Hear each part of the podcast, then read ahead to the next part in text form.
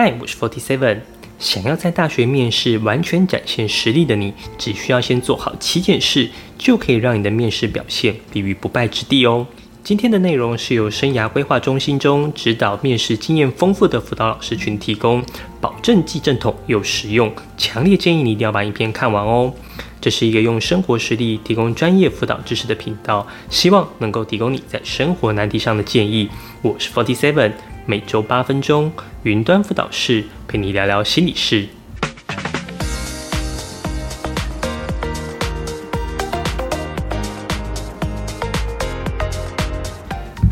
大学为什么要面试？主要原因是想了解你是否适合就读他们的科系。或许你会想，短短十分钟，真的可以看出来我适合吗？我认为这不是教授看人功力的问题，而是你的问题。如果你没办法在这十分钟说服教授你适合就读这个科系，那你就准备落榜。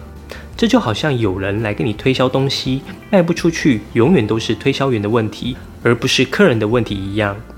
那要怎么样可以在面试中说服教授呢？你只需要先做好这七件事：一、查询校系资讯；二、准备不同强度的自我介绍；三、熟悉自己的书审资料。四、搭配好面试服装；五、查询面试地点资讯；六、基本礼貌与应对；七、找人练习面试题目。所谓知己知彼，百战百胜，这个道理人人都懂，但却只有不到百分之二十的人会去做。不用问我为什么会得出这个数字，我只是用常见的二八法则来推论。我之所以会把校系查询资料放在第一点，就是因为这是最重要且最基础的一点。如果你希望在面试表现成为前百分之二十的人，那你一定要详细的查询校系资料。那我们要查询哪些资料呢？我给你两个方向：一简章，二校系官网。简章是各校系向每位学生说明来意的公布栏，各校系如何进行面试，都会依据简章的内容来进行。例如，清华大学教育心理与智商学系的真实说明说到。面试在评量学生的语言表达能力、反应思辨能力及本系相关智能等，这就是他们的面试考题。都泄题给你了，你还不准备吗？当然，有一些校系可能会写得很模糊，或者根本就没写，那也不用紧张。我待会会告诉你应该怎么办。简章中除了真实说明以外，其他的资讯也是需要你去留意的，包括面试的日期、面试所占的百分比等等。我个人其实很喜欢去看备注，有时候备注都会透露一些面试需要准备的方向。例如这一段，本系旨在培养各级学校、社区、组织、企业等场域之心理专业人才，课程涵盖各心理学领域的探究、辅导、咨商、工商组织心理等专业职能，唯一兼具理论研究与实务应用之专业心理学系所，欢迎对心理学与人群服务有兴趣的高中生报考。从这里我就觉得他们希望可以找到对心理学专业服务人群有兴趣的人，我的面试准备就可以朝这两方面去着手准备。那如果简章中的内容都没什么参考价值，你就可以从校系官网中去查看他们可能的面试问题。每一个校系的官网都是需要经过评鉴的，所以内容一定是扎实且准确的。只要你愿意花时间去了解官网，并且可以清楚表达你的了解。那就几乎可以认定你对校系有强烈的动机。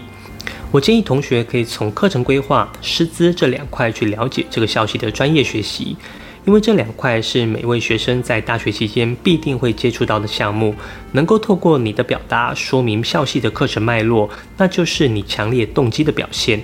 之前我有听过有同学在面试时指出校系开课的缺点，并且提出开课建议，那就非常溜。能够指出缺点并给予建议，一定是对整个课程有通透的理解。师资部分，你可以去看看哪些教授你特别感兴趣，从他们的专长去了解，这些可以很有效的帮助你的面试准备。如果真的不知道要看哪一位教授，那就看系主任的吧，毕竟面试时系主任应该会在，命中率应该很高。其他像是设备、实习、姐妹校、奖助学金、校系发展，有时间的都可以去充分了解。面试的第一道问题常常都是自我介绍，但要自我介绍多久，很可能是你进去面试会场才会知道。所以同学要准备不同长度的自我介绍，来应应各种变化。如果可以，英文版的最好也需要准备。有关于自我介绍的内容如何编排，你可以去看看我之前有录制一支如何营造有问题的自我介绍，里面有详细的说明哦。这里的重点是你需要准备不同版本及长度的自我介绍。之前我跟大家说过，百分之九十的面试问题都是来自于你的书审资料，因此熟悉自己的资料只是机操物六的动作。但所谓的熟悉自己的资料是什么意思呢？并不只是单纯的知道自己写了什么而已，而是对于你写的资料，你能够说出一套论点。例如，有同学对于永续议题有兴趣，那你有没有对这个议题做充分的认识与了解？或许资料中没办法写进去，但面试时你就可以充分的说出来。例如，要开发绿色能源，采用太阳能发电时，可能会产生能源与产业发展的冲突。面对这样的冲突，依照你目前的知识，你可以提出什么想法等等。服装是你给教授的第一印象。每年面试前，同学总是在问面试要怎么穿，女生一定要穿裙子吗？男生一定要穿西装衬衫吗？其实随着时代不一样，对于面试的穿着多少有点差异。我给同学几个原则参考：干净、重视、自在。衣服不一定要新，但一定要干净。白色的衣服容易泛黄或有饮料的茶渍，很容易让人把焦点放在脏脏的衣服上面。是否会影响分数，我不知道，但让面试官分心总是不太好。衣服的熨烫、穿法都是干净的一环。上衣要皱不皱，衬衫要扎不扎，扣子要扣不扣。我知道那样很寒风，但这种穿法很容易让你要上不上的。同学通常会很重视面试，所以会做很多准备。但这种重视是放在心里的，教授看不到。教授只会看到你的牛仔裤、脚趾头，还有没洗、没剪又很油的头发。只要稍微注意一下自己的衣着以及外在，都可以大幅提高你的颜值，让你的面试表现从高起点的分数打起。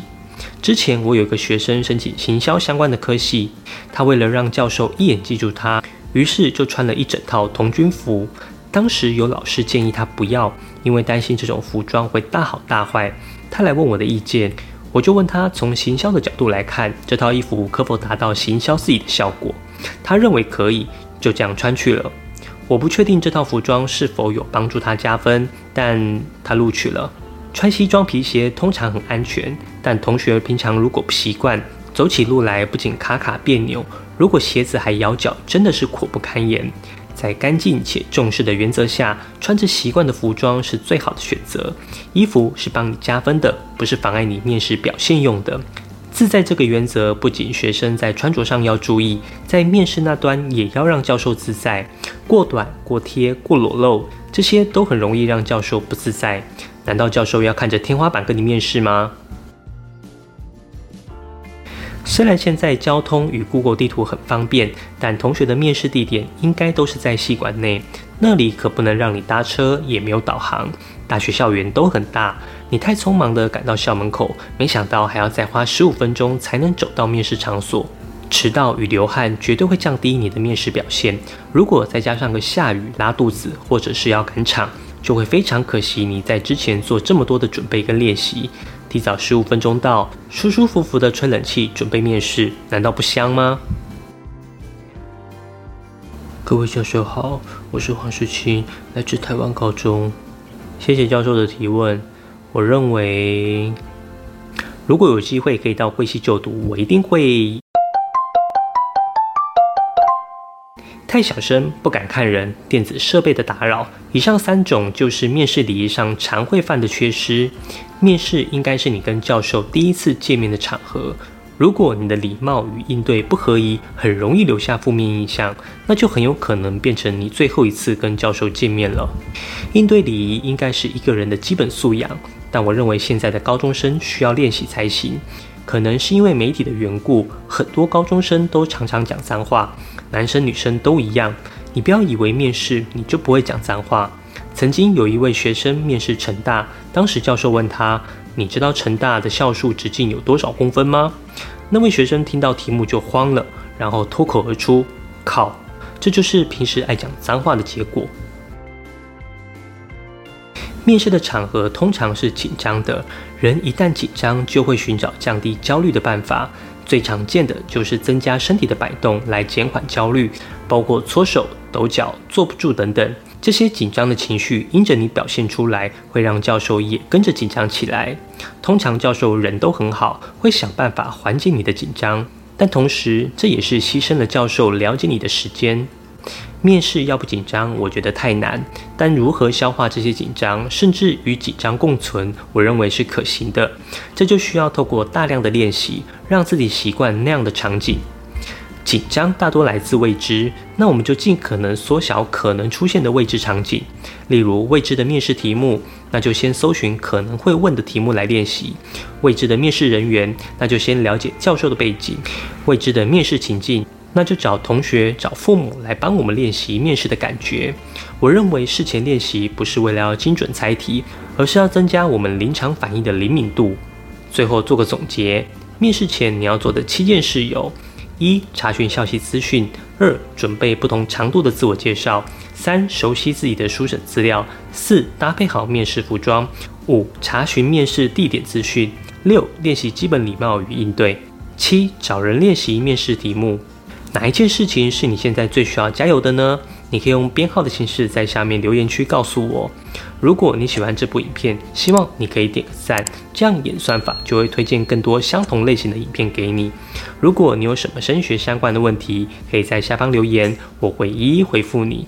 云端辅导室陪伴你生活大小事，我们下周见。